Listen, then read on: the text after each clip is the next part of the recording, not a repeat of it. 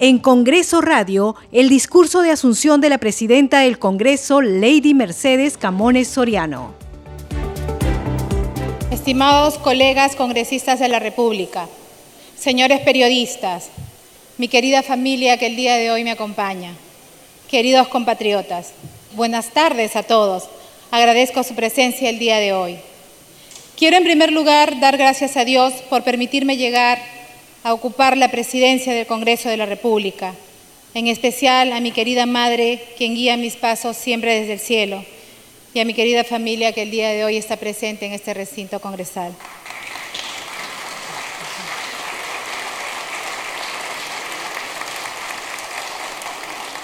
La gestión de la mesa directiva que hoy se inicia y que me digno en presidir estará sustentada en el diálogo y en una vocación por el mayor consenso posible junto a reconocidos congresistas.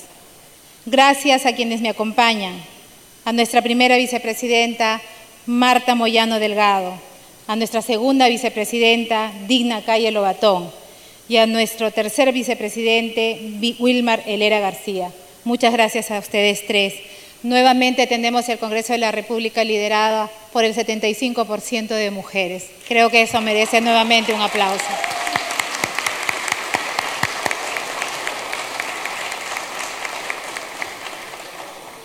Es para mí un gran orgullo llegar a esta máxima representación de nuestro Congreso de la República.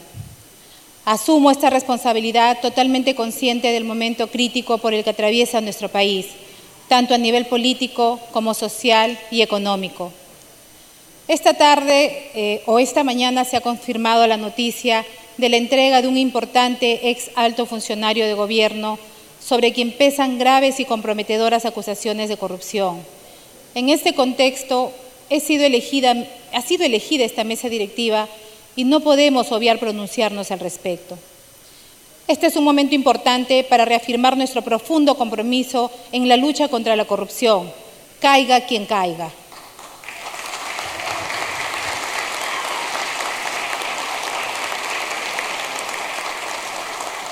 Sobre este caso en particular, debo felicitar enormemente a la Fiscalía de la Nación y al equipo fiscal y policial que ha logrado por fin esta entrega.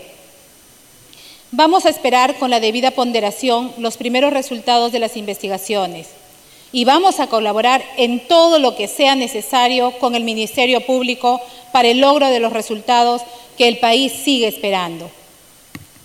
Queridos congresistas, mi experiencia, mi experiencia ya de 20 años en la gestión pública me ha permitido tener contacto con miles de personas en mi región, conociendo sus necesidades a todo nivel. Como profesional, como funcionaria pública, ejecutiva o trabajadora del sector privado, desde el lugar en el que uno se encuentre o desde el rol que nos corresponda en un país como el Perú, uno enfrenta siempre dos opciones. Seguir siendo testigo de todo lo que pasa sin que nada cambie o dar un paso adelante y entregar nuestro tiempo, nuestra experiencia, nuestra reputación, y hasta nuestra privacidad en favor del cambio. La razón por la que hoy estoy aquí frente a ustedes, queridos colegas, es porque decidí tomar ese segundo camino. Soy militante de un partido político, Alianza para el Progreso, y creo en la firme necesidad del fortalecimiento del sistema de partidos políticos en el Perú. Por eso quiero agradecer a mi bancada parlamentaria Alianza para el Progreso, al Comité Ejecutivo Nacional que preside César Acuña por la confianza depositada en mí. Sin mella de ello, tengo claro que me toca ser presidenta de todos los congresistas, independientemente de la casa política a la que representan, sin distinción de sus colores partidarios. Soy consciente que represento a un poder del Estado, al primer poder del Estado, nuestro querido Congreso de la República. Agradezco también a la mayoría de mis colegas congresistas, esperanzada en que todavía el cambio en democracia es posible en nuestra patria, pero a la vez soy consciente de que las expectativas de más de 33 millones de peruanos son mucho más altas de las que nosotros como clase política aún tenemos. Compatriotas, hoy el Congreso enfrenta un gran desafío frente a la mayoría de los peruanos que demandan que asumamos con mayor ímpetu profundidad y compromiso los retos urgentes que enfrenta el país. El pueblo exige más de nosotros en estas horas especialmente difíciles. Soy plenamente consciente de eso y por ello doy mi palabra de honor y mi compromiso de que trabajaré juntamente con los vicepresidentes que hoy me acompañan en esta mesa, minuto a minuto durante nuestra gestión para fortalecer esa confianza con la justicia que se nos demanda.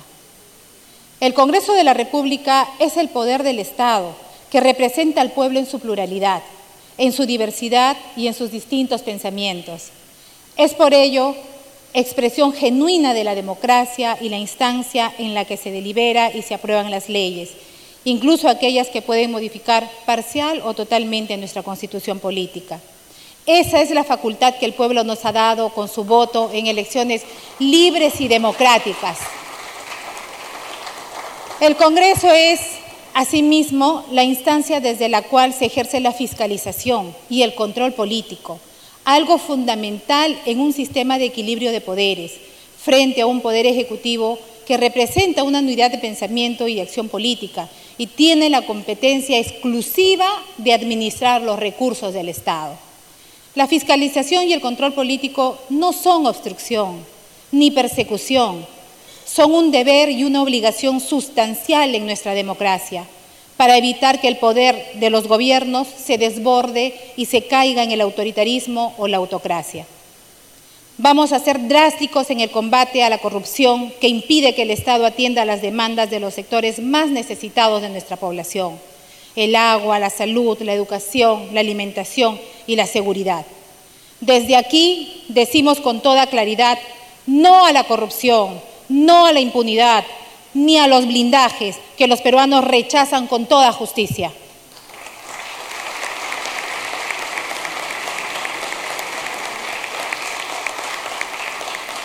Por todo ello, desde esta mesa directiva, desde esta presidencia, subrayo mi compromiso en el fortalecimiento y la defensa férrea del Parlamento Nacional y con ello del sistema democrático y de nuestra República.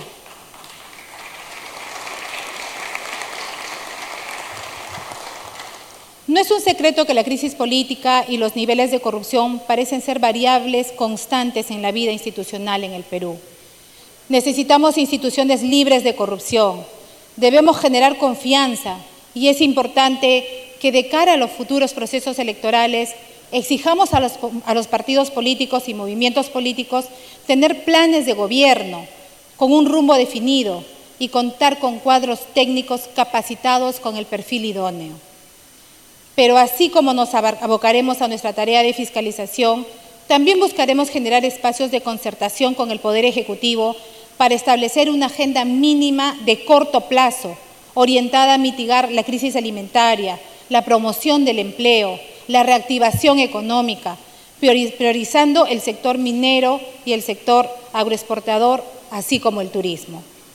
Consideramos que es urgente poner en agenda del Pleno las iniciativas legislativas que estén relacionadas con la reactivación económica, la generación del empleo y sobre todo la seguridad ciudadana. Queremos ampliar los canales de diálogo con las organizaciones representativas de los gremios empresariales y organizaciones de la sociedad civil para promover iniciativas legislativas orientadas a la reactivación y al crecimiento del empleo. Nuestra meta, queridos colegas, debe ser reconducir a nuestro país por el camino del crecimiento en nuestras regiones se debe promover y asegurar el crecimiento de la inversión pública y privada. Debemos tener en cuenta que la inversión pública dinamiza muchos sectores industriales y de servicios. En el país se tienen más de 2.300 obras paralizadas. Ampliemos nuestra visión y apuntemos al mecanismo de obras por impuestos, que pueden ser extendido a las generaciones de cadenas productivas y de empleo en nuestras regiones. En estos momentos, la industria minera y la agroexportación son las más golpeadas. Los peruanos quieren empleos formales. Hoy los peruanos piden concertación y mucho diálogo. Congresistas, buscaremos también continuar con las reformas políticas cuya discusión ya se, ya se inició en este Parlamento.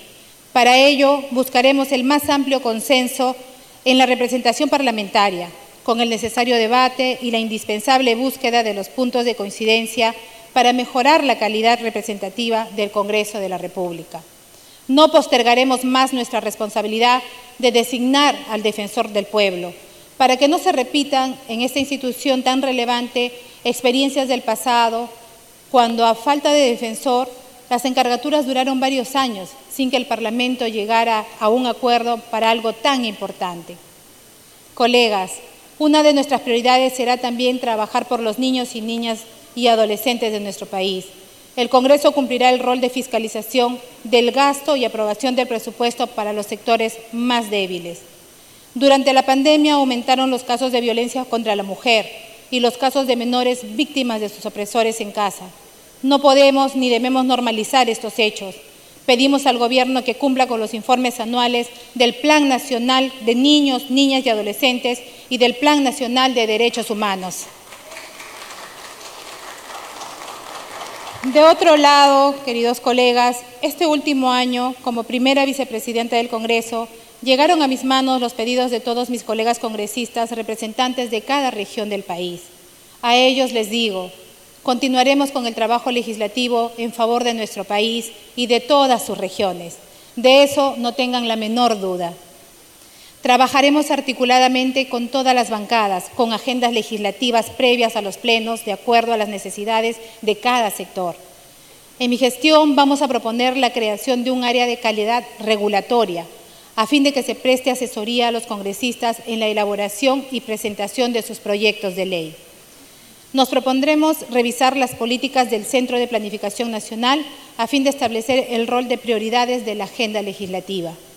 Vamos a reorientar los objetivos de la semana de representación, a fin de que a través de esta se permita realizar una fiscalización más efectiva en las regiones y vamos a implementar el plan anual de trabajo de visitas de representación congresal a fin de hacer el seguimiento del buen uso de los recursos del Estado por parte de nosotros los congresistas.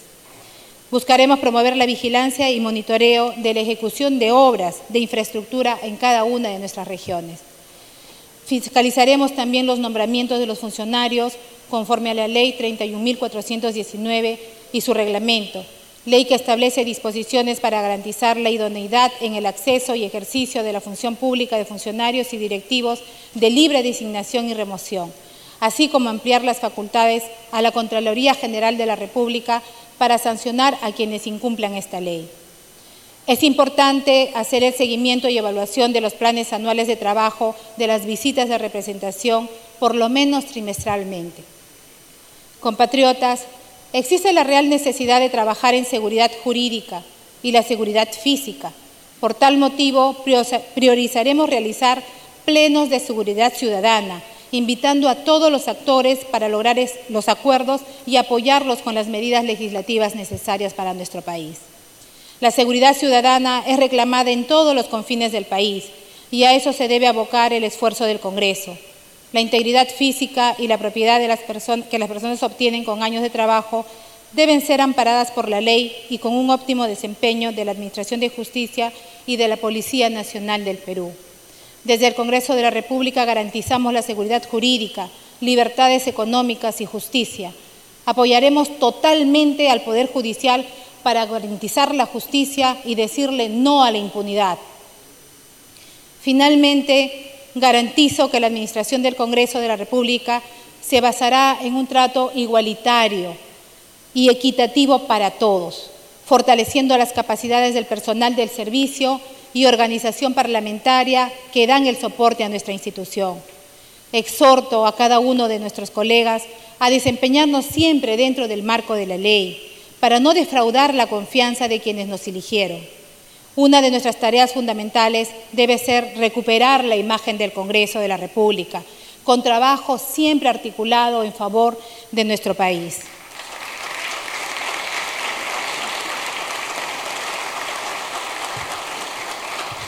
Antes de concluir, quiero saludar a nuestra hoy expresidenta del Congreso, María del Carmen Alba, por su actitud democrática e institucionalista. Un aplauso para nuestra querida expresidenta María del Carmen Alba.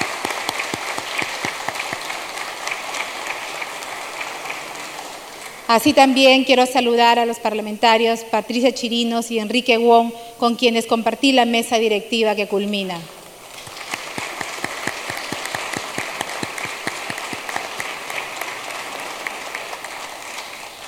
También quiero saludar y felicitar a las bancadas que, desde nuestro llamado bloque democrático, nos apoyaron para llegar a asumir esta responsabilidad. Un fuerte aplauso para cada uno de ustedes.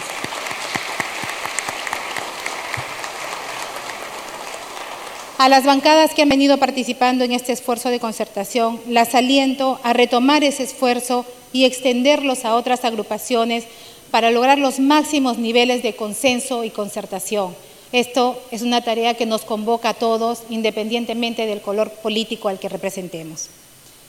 Qué enorme reto que una vez más le toque a otra mujer presidir el Parlamento Nacional.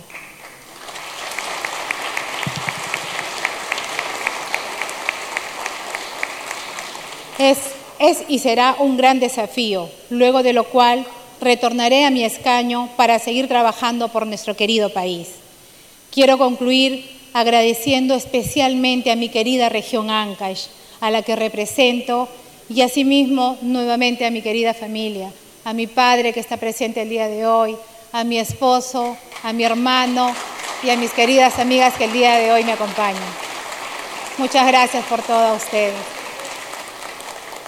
Gracias por siempre estar a mi lado, acompañándome en este gran reto de ayudar en generar estabilidad y desarrollo a nuestro país. Muchas gracias a todos. Viva el Congreso de la República. Viva el Perú. Felices fiestas patrias. Muchas gracias.